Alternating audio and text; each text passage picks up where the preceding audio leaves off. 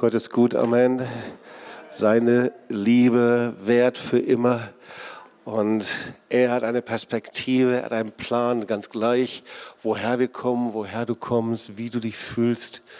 Ganz gleich. Manchmal ist es so, als ob wir wie in so einer Höhle sind, wie in einer inneren Finsternis. Und wir wissen nicht, woher es kommt. Aber ich möchte dir sagen, Jesus er ist die Antwort. Er ist gut. Er hat eine Bestimmung für dich. Er hat einen Plan für dich. Ganz gleich, wie innerlich weit weg du bist oder nah dran du dich fühlst. Ähm, weißt du, Gott ist größer als unsere Gefühle, oder? Und das ist eine gute Botschaft. Und diese Botschaft, die wir hier gesehen haben, Jesus, der Freund der Sünder, das ist die stärkste und klarste Botschaft des Evangeliums, die es gibt. Und deswegen sind wir hier. Und diese Botschaft, die hat eine Dauerwirkung. Ich weiß noch, als ich mich bekehrte, da dachten meine Eltern, diese Phase geht schnell vorbei. Ich war damals 14 Jahre alt und ähm, sie setzten so ein bisschen auf die Zeit. Ähm, ja, diese Zeit währt bis heute. Ja, Gott ist ein treuer Gott und er ist der gleiche gestern, heute in Ewigkeit. Es ist sehr, sehr stark und seine Gegenwart ist hier und habe wirklich eine Erwartung, dass Jesus dir begegnet oder dir vielleicht schon begegnet ist. Und manchmal dann ist es gut, wenn wir ihm einfach auch antworten. Ähm, das ist Glauben. Glauben heißt, wir antworten auf seine Liebe. Wir äh, gehen einen Schritt auf ihn zu. Er hört ja nie auf, dass er uns berührt, uns äh, hilft, Wegweisung gibt. Äh, ich glaube, es gibt niemand hier, der sagen könnte, ähm, ich bin von Gott allein gelassen worden. Aber manchmal lassen wir ihn alleine und manchmal ist es so, dass wir äh, es versäumen, dann einen Schritt auf ihn zuzugehen. Und ich möchte dich ermutigen, dass du heute diesen Schritt auf ihn zugehst. Vielleicht ist es im Gebet, vielleicht, dass du dir dienen lässt, vielleicht nur mit einer inneren Antwort. Solche Antworten haben mein Leben völlig verändert. So, mein Zeugnis ist ja, dass ich ähm, nicht christlich geprägt worden bin, sondern in einem humanistischen Elternhaus groß geworden bin. Und ich hatte ein sehr starkes Bild, wie ähm, Gott ist oder ein starkes Bild, wie ich leben sollte, wie ich leben konnte. Und äh, ich dachte wirklich, dass ich Christ bin, aber ich hatte eben keine Beziehung zum lebendigen Gott.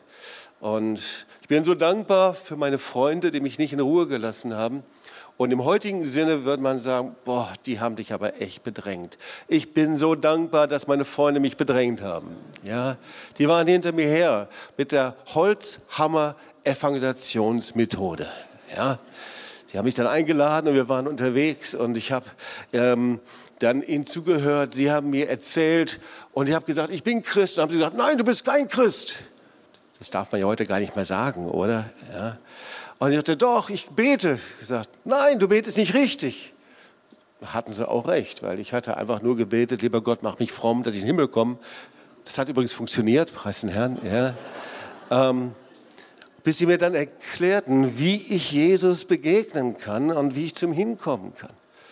Und wie oft waren wir unterwegs? Und ich wunderte mich schon immer, der eine konnte Gitarre spielen und ähm, ich komme aus dem Sauerland und im Sauerland gibt es herrliche, wunderbare Talsperren, hier leider nicht so, hier gibt es die Schwäbische Alb.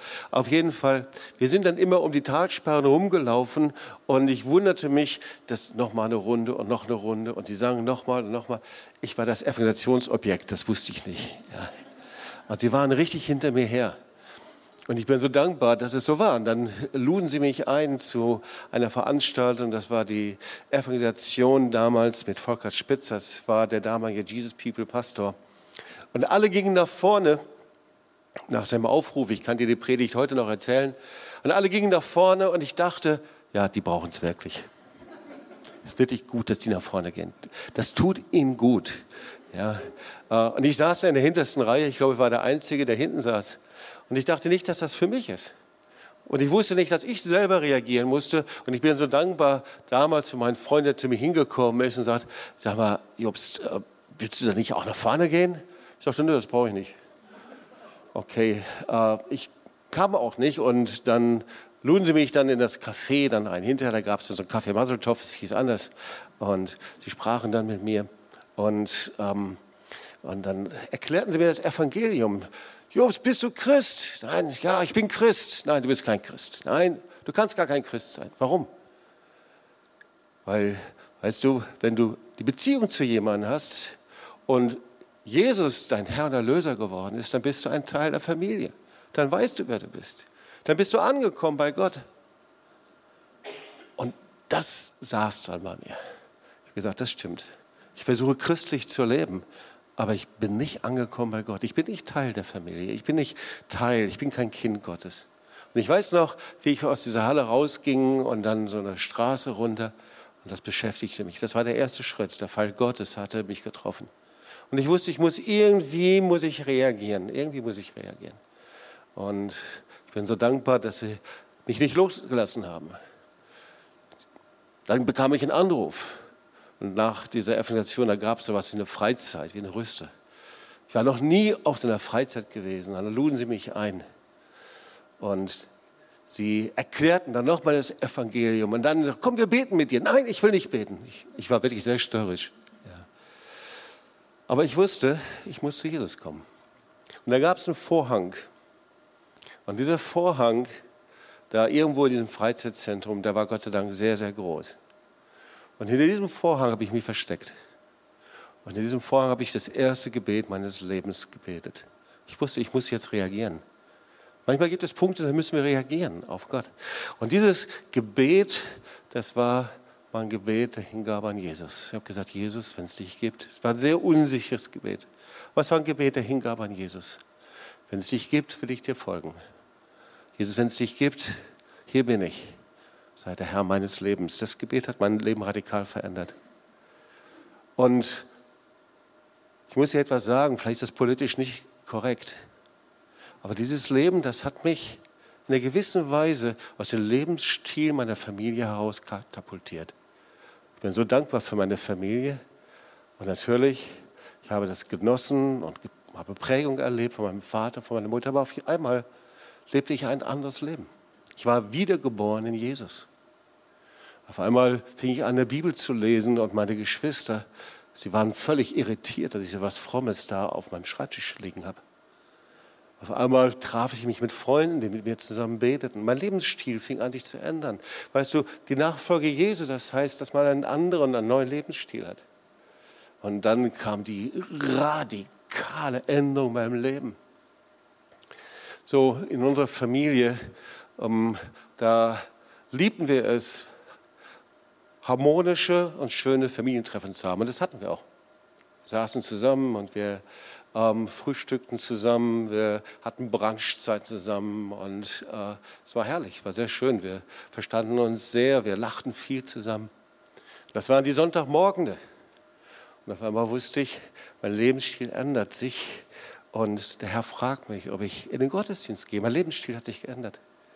Und ich wurde eingeladen in eine Gemeinde und es war wie eine völlig andere Welt. Diese Einladung in die Baptistengemeinde in Lüdenscheid. Es waren Geschwister, die Jesus liebten, völlig anders lebten und ich kam da als ein humanistisch geprägter Junge und ich hatte ein völlig anderes Bild von Christen und Menschen und da waren diese Bänke und Holzbänke und es war eine gewisse Liturgie, die da war.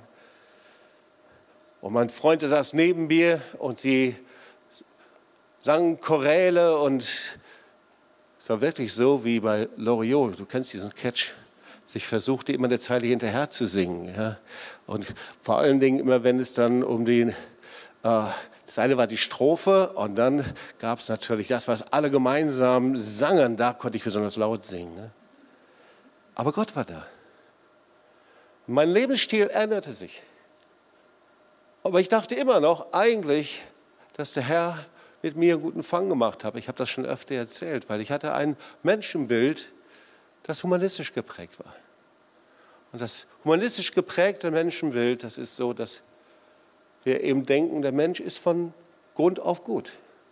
Natürlich gibt es viel zu verbessern und vieles ist dann schlecht gelaufen und wir sind durch Gesellschaft geprägt oder durch schlechte Ereignisse. Aber eigentlich, eigentlich, da ist der Kern so habe ich es gelernt in meiner Familie. Der Kern des Menschen, den man verbessern kann, da kann man darauf aufbauen. Die Bibel sieht das ganz anders. Manchmal gibt es Entscheidungen, die unser Leben verändern. Und diese Entscheidungen, die ich da gefällt habe, wo Gott mich Schritt für Schritt genommen hat, liebevoll genommen hat, der hat meinem Leben eine Ausrichtung gegeben. Eine völlig andere Ausrichtung, eine Ausrichtung, die gut war, die ich nicht verstanden habe. Aber der Herr nahm mich an die Hand, weil er ein guter Gott ist. Und so könnte ich viele Dinge erzählen, aber ich erzähle das, weil das sehr gut zu meiner Predigt, zu einem Wort Gottes passt, das ich dir lesen möchte. Eigentlich habe ich das so zum ersten Mal gelesen. Äh, ich lese viel in der Bibel und sie mehrmals durchgelesen, natürlich. Und da kommt man irgendwann mal zu den Chroniken. Und dann ein Highlight ist natürlich die Geschichte Davids. Und ich liebe das, die Geschichte Davids zu lesen. Die Geschichte Davids, das ist, hm, da liest du wie jemand, der überhaupt gar keine Chance hatte, der ähm, zurückgeblieben war bei der Herde, der vom Vater nicht ausgewählt wurde, der wirklich die, die letzte Wahl war, von Gott hochgehoben wurde und an erste Stelle gebracht wurde. Und so geht es uns ja manchmal auch. Ja, wir fühlen uns als letzte Wahl, als diejenigen, die Gott äh, überhaupt nicht irgendwie ausgewählt hat. Und der Herr liebt das so, Menschen von der hintersten Stelle zu nehmen und nach ganz vorne zu bringen. Und so war es bei David. Und David wollte dem Herrn ein Haus bauen und er war ihm so unendlich dankbar für das, was alles in seinem Leben passiert ist. Aber Gott wollte es nicht. Gott sagte, nee, da gibt es noch eine zukünftige Generation. Und er ließ ihn einen Blick in die Zukunft schauen und zeigte ihm, welche Verheißungen er auf sein Leben gelegt hatte.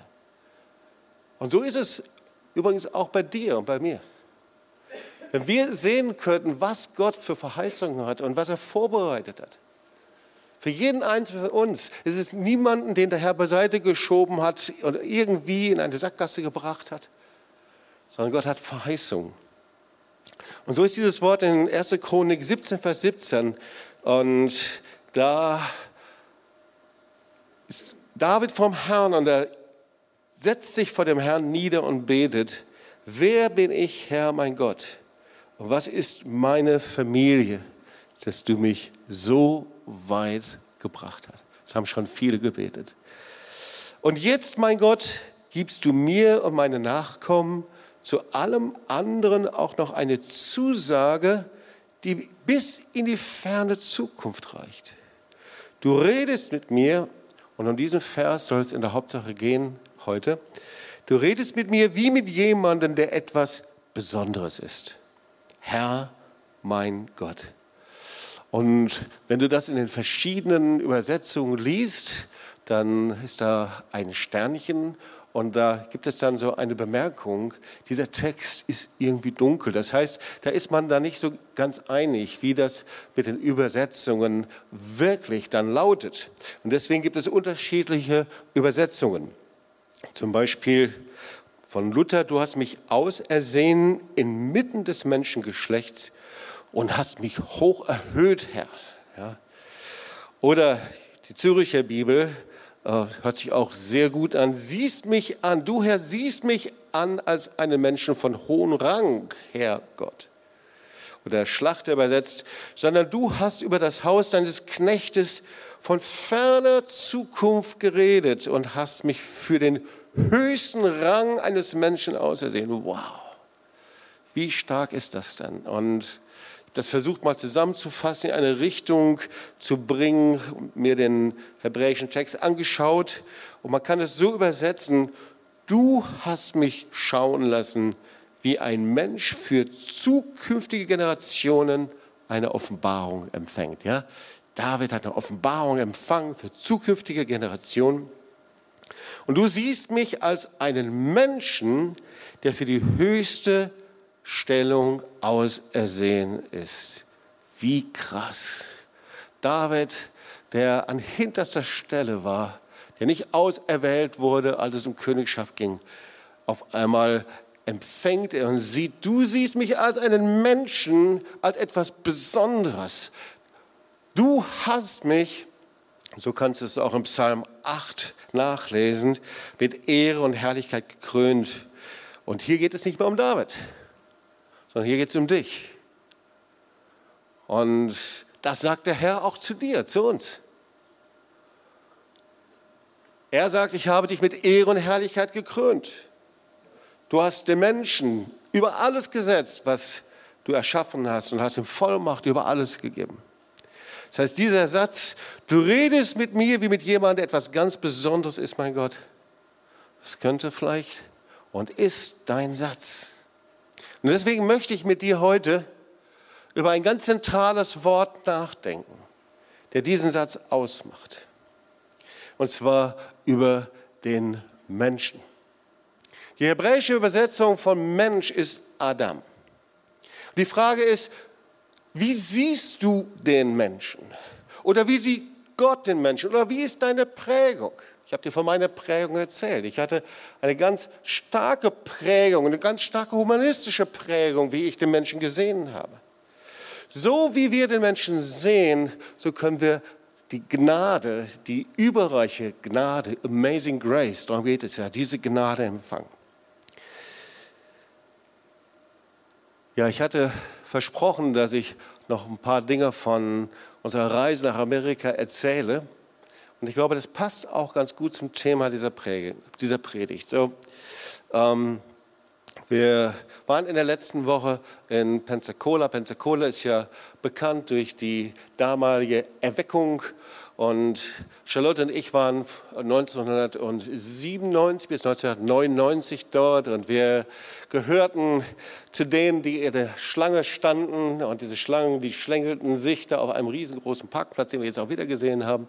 Äh, und äh, die Leute kamen schon nachts um zwei, drei Uhr und kampierten vorm Eingang, um in diese äh, Halle hineinzukommen.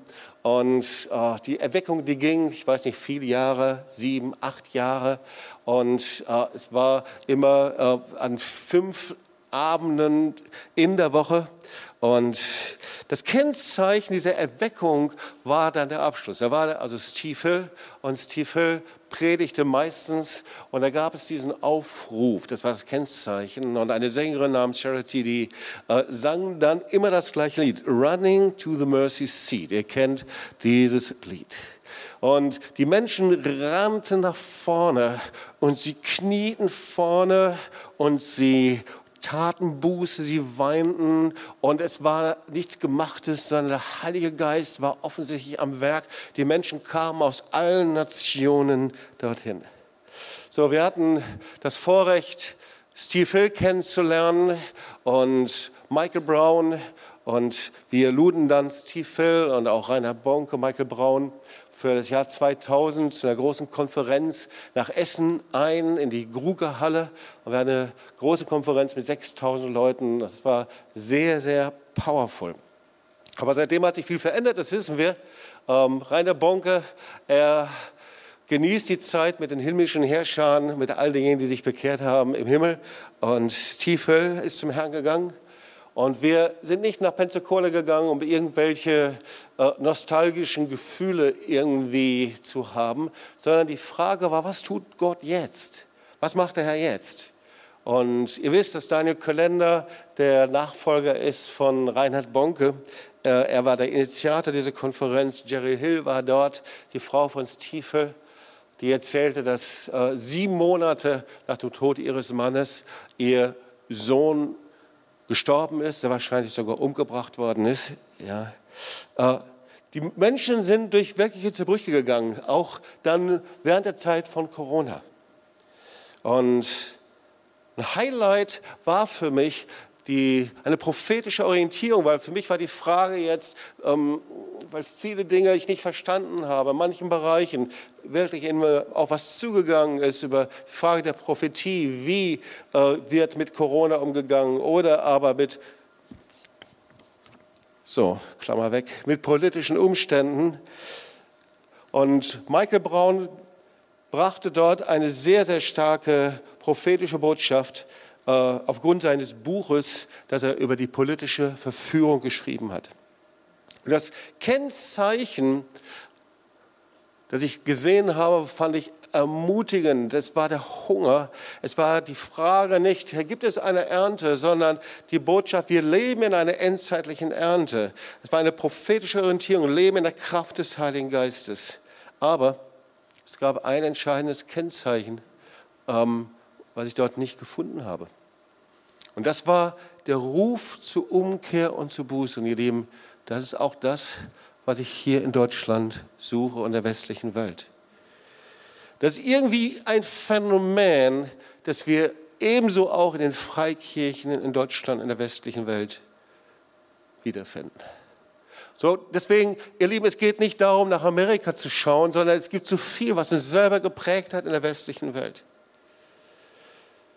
Da gibt es ein Buch, das kürzlich erschienen ist, und zwar von einem evangelikalen Autor, der heißt Alexander Gard, das heißt Umkehr oder Untergehen. Und der schreibt Folgendes. Der schreibt, wir stehen auf der Schwelle in eine neue Ära der Kirche. Die Volkskirche, wie wir sie aus der Vergangenheit kennen, gibt es bald nicht mehr. Und Zitat geht weiter.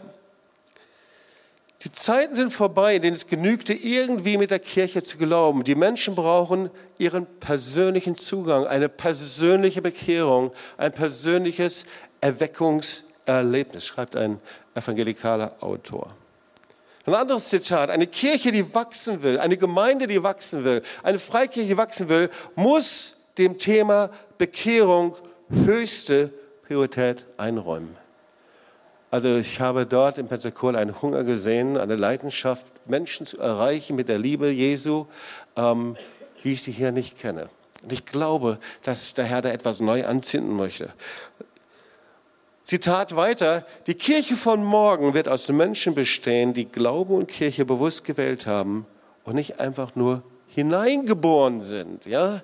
Die Zeit, einfach nur etwas zu machen, weil man da ist oder weil ich hineingeboren ist, ist vorbei. Es ist eine bewusste Entscheidung für Jesus und eine bewusste Entscheidung zur Bekehrung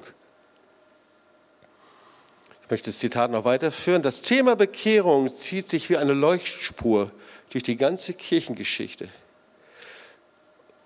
Und das ist so. Thema Bekehrung ist nicht einfach ein pietistisches Thema, sondern Bekehrung, da geht es um eine bewusste Entscheidung und Hinwendung zu Jesus Christus. Und er sagt weiter, es ist in den wachsenden Kirchen Afrikas, Asiens, Lateinamerika ein Massenphänomen. Wenn du hier mit jemandem sprichst und jemand, der religiös und christlich geprägt ist und du sprichst über Bekehrung und Entscheidung für Jesus, dann musst du schon wirklich sehr viel Mut haben und sich überwinden und das aussprechen.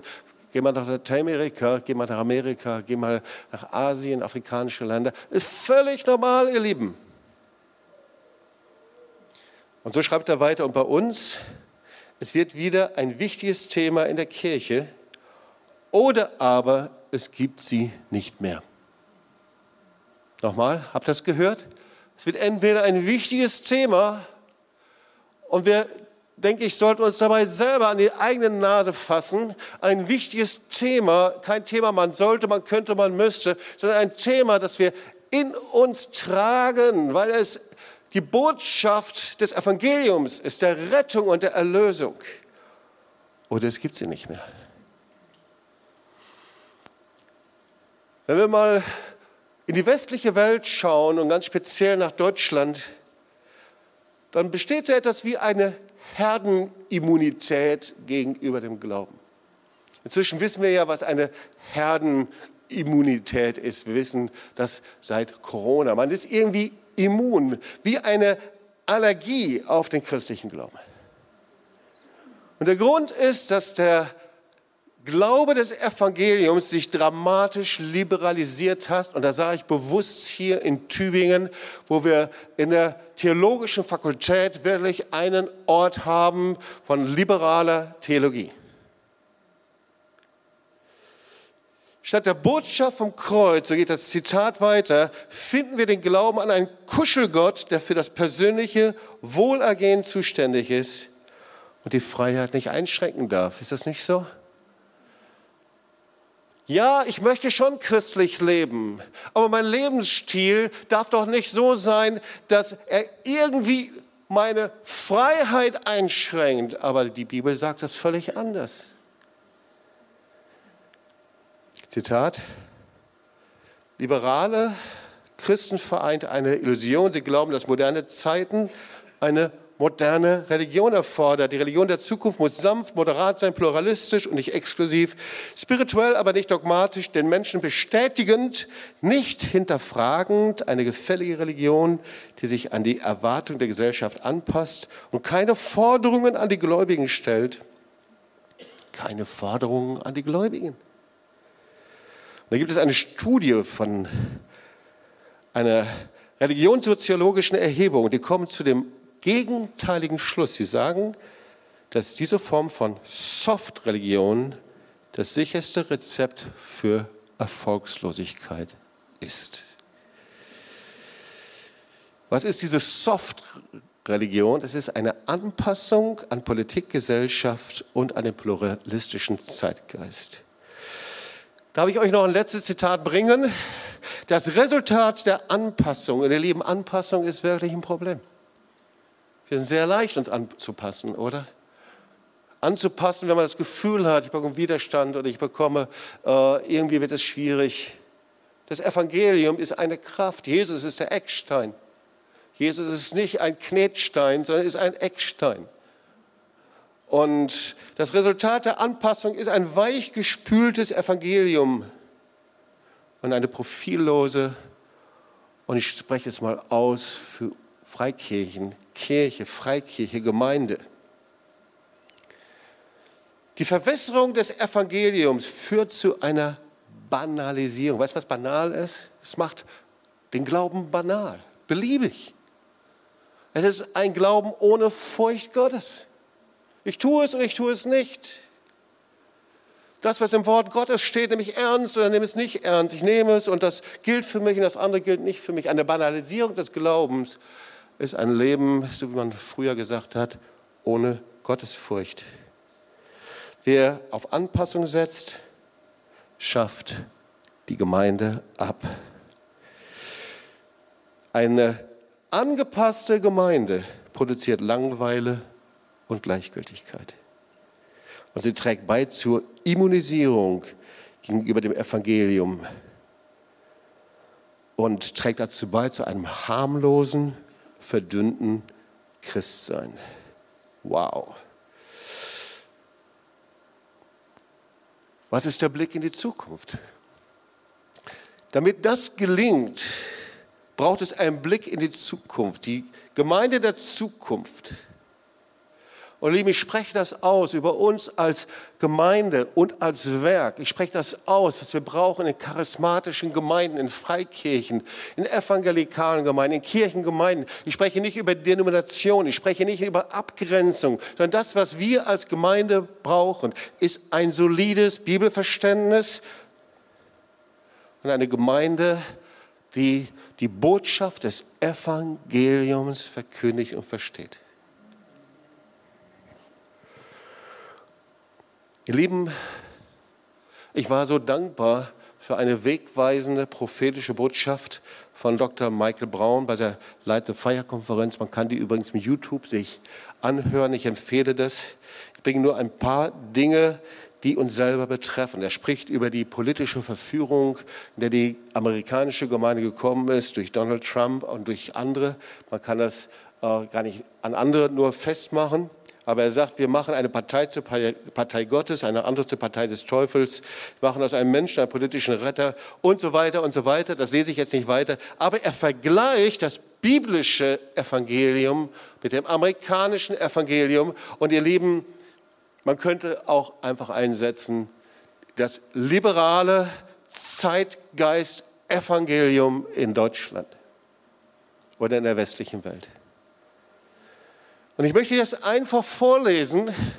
Und wir kommen gleich zu dem Punkt dem Menschen. Welchen Blick haben wir denn? Wie werden wir uns verändern? Wie sehr sind wir eigentlich schon in einer gewissen Weise unter dieser Decke dieser Zeit?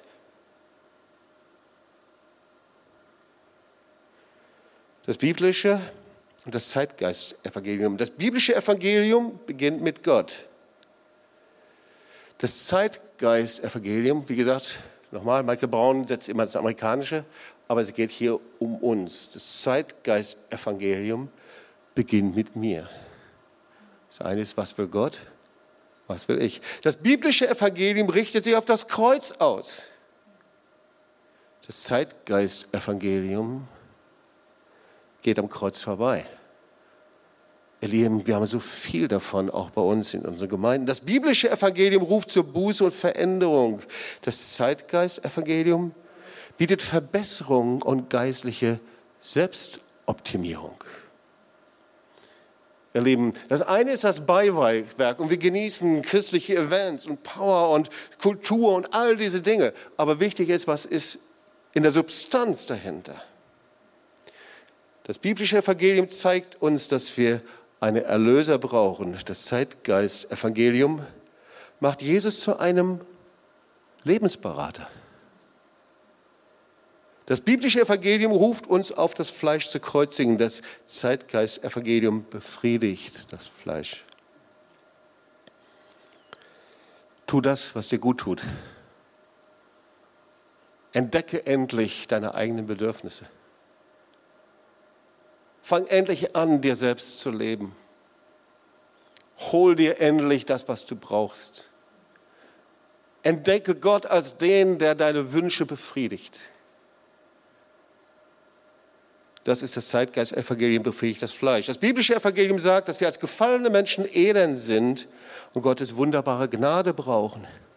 Das Zeitgeist-Evangelium sagt, dass wir wunderbar sind und dass es für Gott eine Ehre wäre, uns zu treffen. Das biblische Evangelium sagt, so ist Gott, so denkt er und wir sind hier, um ihm zu gefallen. Das Zeitgeist-Evangelium sagt, so bin ich, so denke ich und Gott ist dafür da, meine Wünsche zu erfüllen. Hallo? Entdecken wir da was? Das biblische Evangelium spricht uns schuldig vor Gott. Wir haben ewiges Gericht verdient. Das Zeitgeist-Evangelium lehnt solche Gedanken als religiös und verurteilend ab. Ein Sünder darf sich nie schlecht fühlen, ist ein unausgesprochenes Gesetz. Und ihr Lieben, das ist völlig unbiblisch und völlig falsch. Ihr Lieben, wir brauchen einen Retter und einen Erlöser. Und manchmal ist es so, als ob wir wie bei einem Herzpatienten ein Pflaster aufkleben und nicht erkennen, dass er und sein Leben bedroht ist. Und die Frage ist so, das war jetzt die Vorbereitung. Eigentlich war das die Einleitung der Predigt, aber nicht ganz. Wie siehst du den Menschen? David sagt, du redest mit mir wie mit jemandem, der etwas ganz Besonderes ist, Herr mein Gott.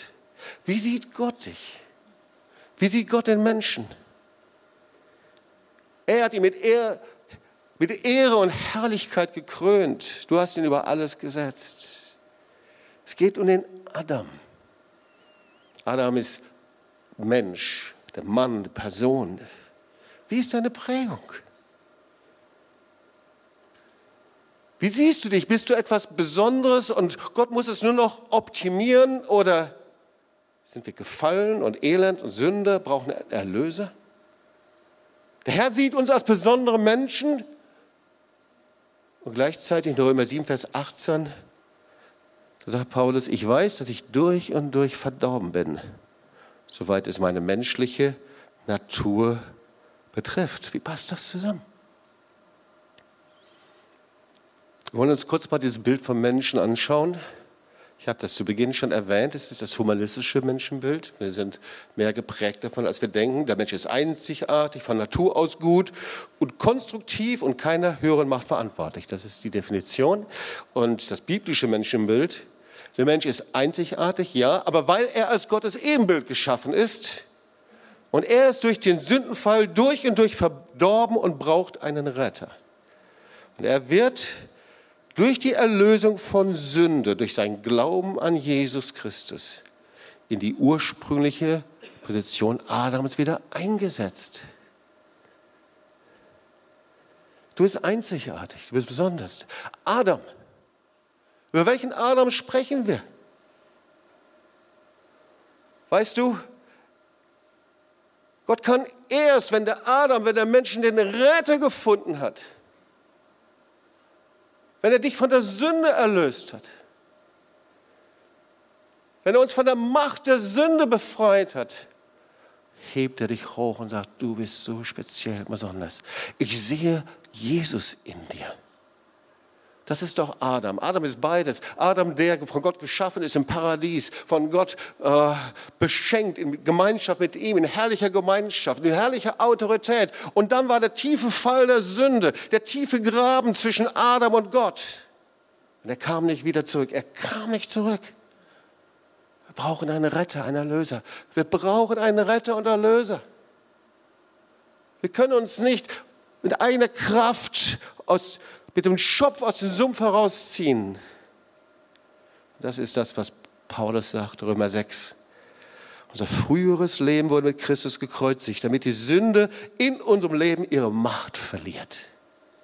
Nun sind wir keine Sklaven der Sünde mehr, denn als wir mit Christus starben, wurden wir von der Macht der Sünde befreit. Kein Sklave der Sünde mehr. Und weil wir mit Christus gestorben sind, vertrauen wir darauf, dass wir auch mit ihm leben werden. Ich möchte zum Schluss hier drei Punkte bringen, die so wichtig sind. Vielleicht geht es dir genauso wie mir, dass du die Botschaft hörst, und du denkst, ja, ist alles okay, ist alles gut, aber manchmal müssen wir reagieren. Glaube ist, dass wir Dinge ergreifen und umsetzen und nicht nur hören. Glaube ist hören und tun. Der erste Punkt ist, du wirst ohne Bekehrung oder persönliche Erweckung keine Erlösung, Befreiung von der Macht der Sünde finden. Ohne Bekehrung nicht. Ohne Umkehr von Sünde und ohne Buße kommen wir nicht in die Position, die Gott dir gegeben hat. Ohne Buße und Umkehr vom humanistischen Menschenbild, von diesem Bild, dass ich mich optimieren und verbessern und anstrengen muss, wird die Buße was Bedrohliches sein. Und ihr Lieben, ich habe so viele Gespräche gehabt in den letzten zehn Jahren, wo Menschen mit mir gesprochen haben und gesagt, Jobst, du predigst über Buße. Das ist bedrohlich. Ich komme unter Verdammnis. Ich will diese Verdammnis nicht. Und ich möchte dir sagen, nein, Gott will auch keine Verdammnis für dich. Aber es ist etwas anderes. Weißt du, du bist etwas Besonderes. Gott hat dich gekrönt mit Gnade und Herrlichkeit. Aber er, er nimmt dich wenn er in dir den erlösten, wiederhergestellten Adam anschauen kann.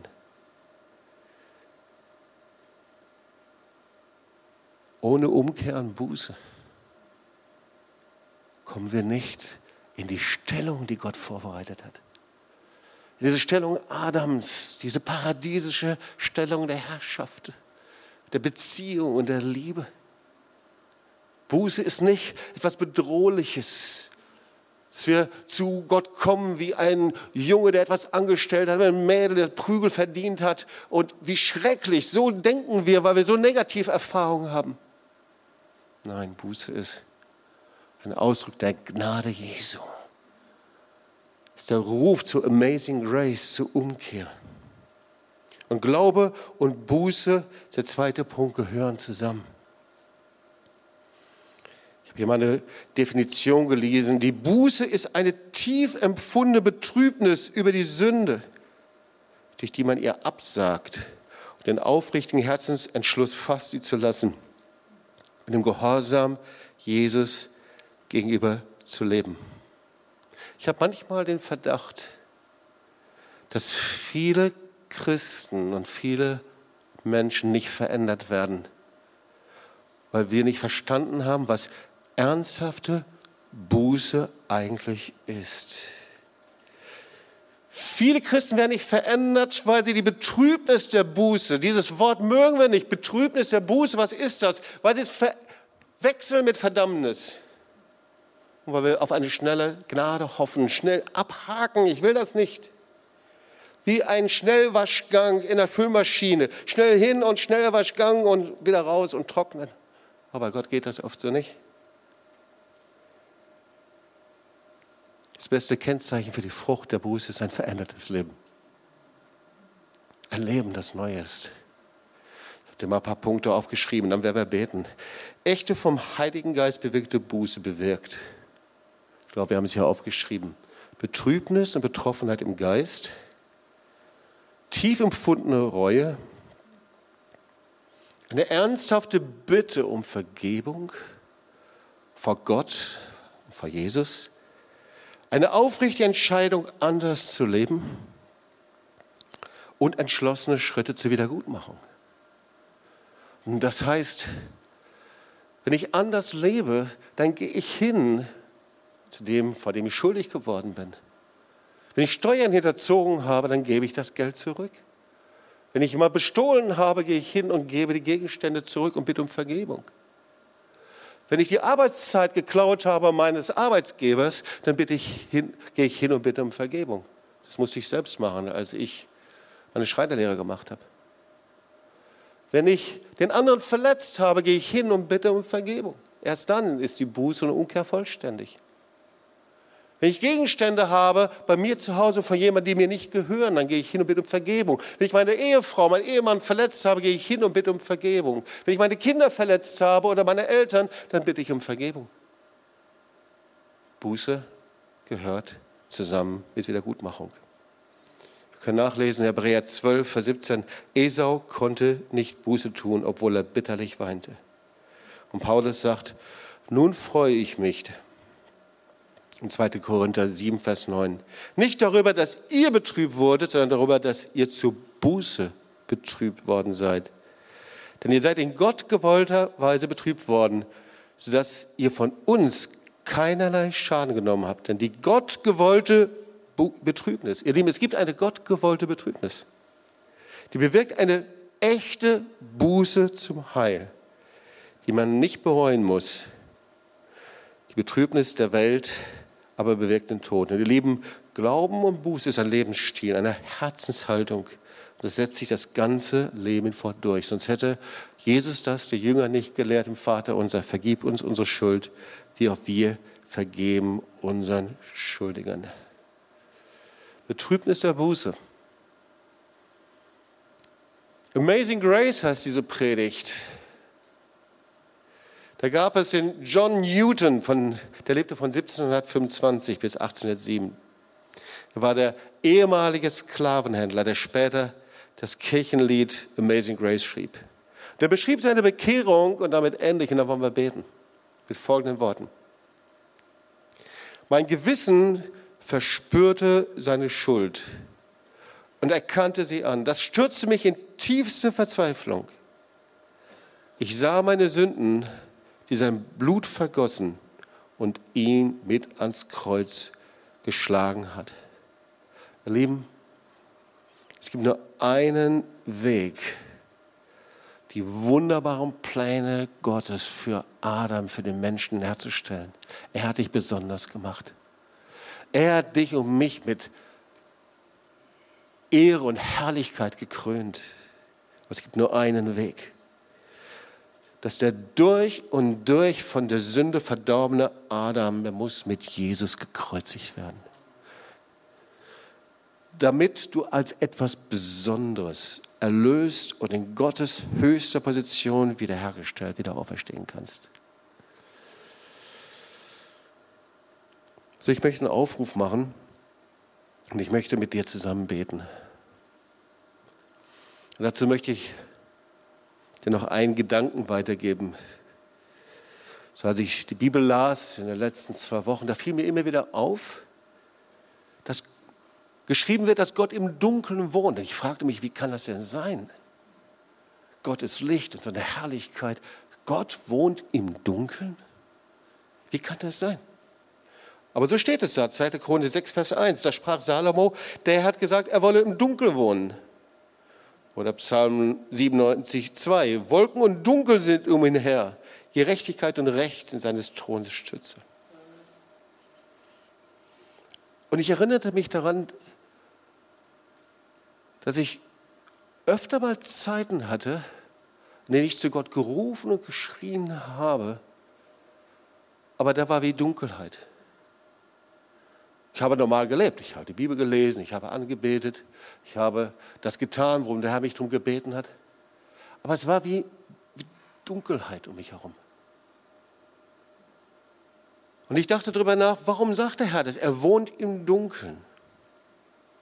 Weißt du, ich glaube, dass wir manchmal in solchen Zeiten sind und verwechseln diese Zeiten damit, dass Gott sich entfernt hätte, dass er gegangen wäre, dass er irgendwo anders unterwegs wäre. Aber eigentlich diese Orte der Dunkelheit, der inneren Finsternis, sind oft Zeitpunkte, in denen Gott besonders spricht, in denen der Heilige Geist gerade wirkt, in denen der Heilige Geist zur Buße führt, in denen der Heilige Geist gerade besondere Dinge tut, in denen er überführt oder einen Durchbruch geben will. Weißt du, das ist der gleiche Grund, warum die Kreuzigung auf der Schädelstätte stattfand, am Kreuz von Golgatha. Und wir wissen, dass Jesus in der dunkelsten Stunde vom Finsternis umgeben war. Und er schrie, mein Gott, mein Gott, warum hast du mich verlassen? Und nichts war so machtvoll wie die Macht des Kreuzes in der Erlösung. Er sagt zu dir, Adam, du bist viel zu wertvoll, als dass du in Finsternis stecken bleibst. Und ich rufe dich heute da heraus. Komm, lass uns aufstehen und wir wollen zusammen beten.